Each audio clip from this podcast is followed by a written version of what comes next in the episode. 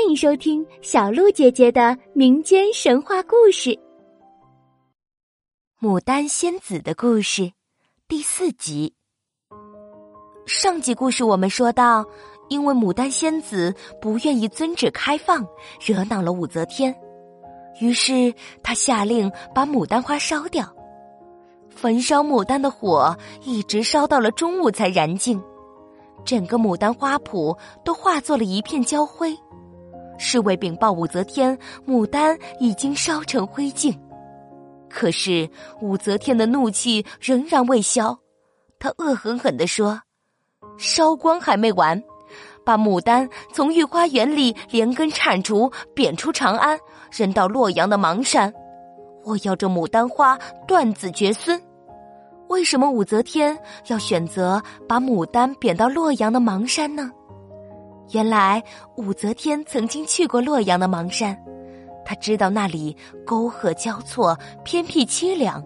她认为牡丹在那里一定会衰败成寂寞的野花，所以下令把牡丹花移去那里。侍卫们于是马上挥起铁锹，把牡丹连根挖出，连夜送到洛阳，扔到了邙山岭上。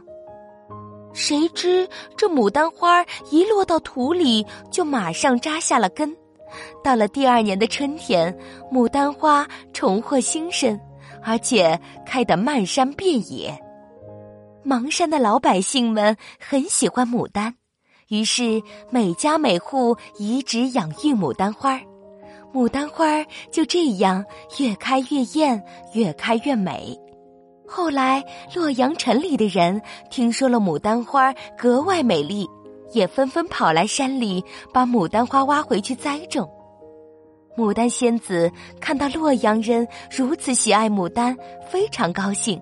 每年一到谷雨时节，就株株怒放，千姿百态。每到花季，因为喜欢牡丹而前来观赏牡丹的人也络绎不绝。就这样。牡丹花在洛阳繁殖生根了，因为牡丹在武则天的烈火中仍然坚定不移、刚正不阿，所以人们赞誉它为“焦骨牡丹”。经过洛阳人世世代代的精心培育，牡丹花的花儿更红更艳了，所以后来人也称它为“洛阳红”。